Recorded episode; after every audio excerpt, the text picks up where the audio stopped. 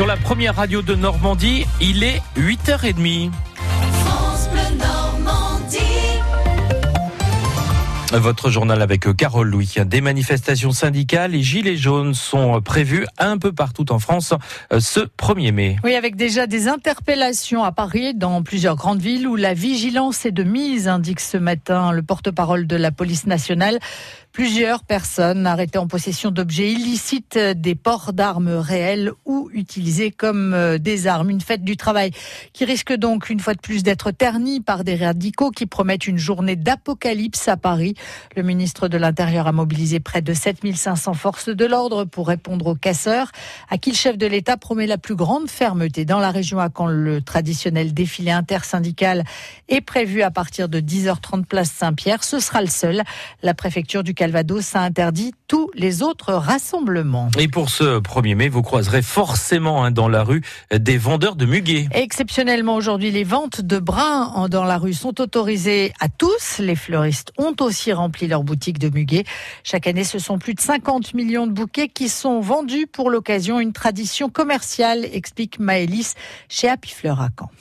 C'est une fête aujourd'hui commerciale, mais à la différence de la Saint-Valentin, c'est que aujourd'hui tout le monde propose du muguet, que ce soit les grandes surfaces ou les vendeurs ambulants, qui en fait une fête qui ne bénéficie pas d'une grosse marge pour les fleuristes. Il y a beaucoup de vendeurs ambulants et en plus autorisés légalement, donc effectivement beaucoup de familles, de personnes vont ramasser des petits brins de muguet dans la nature, qu'ils vont aussi vendre un peu partout dans des stands éphémères qui sont répartis en général à des endroits clés, hein, des artères, des, près des ronds-points, etc.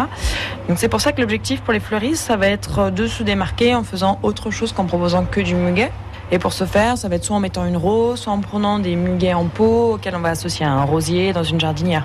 Voilà, essayer de créer des petites compositions un peu attractives, un peu plus soignées que les deux brins de muguet euh, symboliques. Des propos recueillis par Marianne Niotis. Le pilote d'un engin trois roues est mort hier dans l'Orne à Atis de l'Orne pour une raison indéterminée.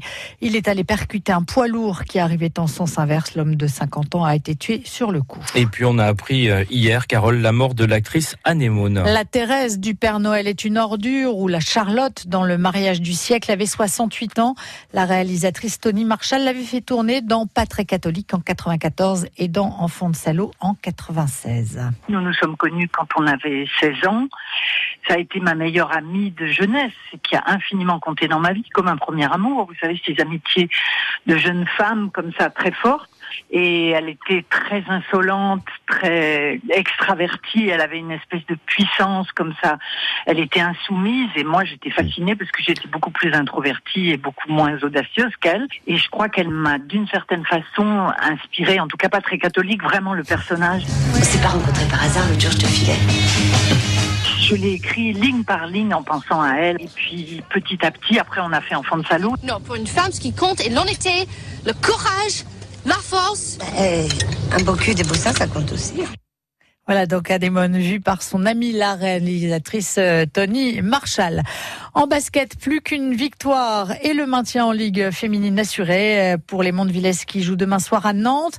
Hier, elles se sont imposées 65-55 face à Villeneuve d'Ascq. Et puis en tennis de table, quand un point du titre de champion de Pro B après sa victoire 3-0 contre Nantes hier soir.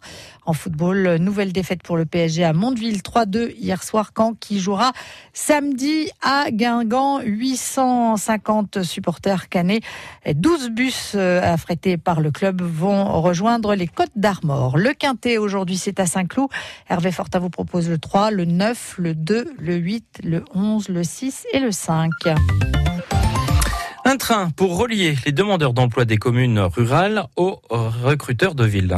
Oui, hier à Caen, ils ont pu se retrouver dans le train pour l'emploi lancé par la communauté de communes de Valès-Dune à Argent, c'est Pôle emploi. Et les entretiens d'embauche ont donc eu lieu dans un wagon. C'est notre plus de l'info signé Adrien Beria. Un peu après 9h, un TER en provenance d'Argence entre en gare de Caen. À son bord, une vingtaine de personnes en recherche d'un travail et des employeurs. Bonjour monsieur. Bonjour. Donc vous recherchez en préparation de commande Oui.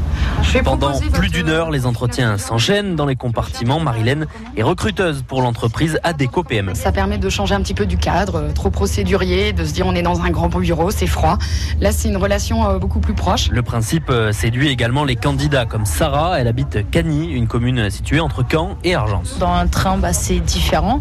Ce que c'est un peu plus serré, mais c'est original, je pense. Alors cet événement n'est pas ouvert à tous. Les candidats ont été euh, triés sur le volet en amont par Pôle Emploi, explique Patricia Decheverry, conseillère à Mondeville. On a déjà rencontré euh, les entreprises qui nous ont fait part de leurs besoins, des besoins dans le commerce sur le territoire de Valais-Dune, des besoins en industrie, on a des besoins dans l'aide à la personne. Et donc les conseillers euh, Pôle Emploi ont donc cherché pendant plusieurs semaines des profils qui correspondaient au plus près des besoins des entreprises. C'est le but de cette journée. D'un côté, rapprocher les demandeurs d'emploi qui vivent dans des communes rurales des employeurs de Caen et inversement, convaincre les Canets de partir travailler à la campagne.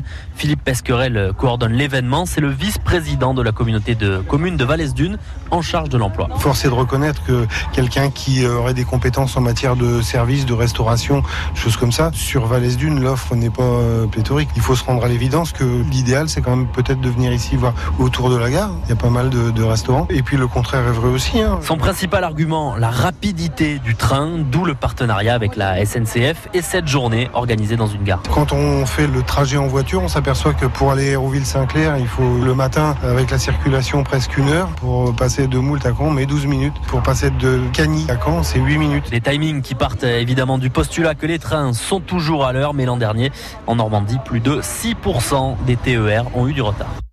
Un plus de l'info euh, signé euh, donc euh, Adrien Beria et que vous pouvez retrouver bien sûr sur francebleu.fr.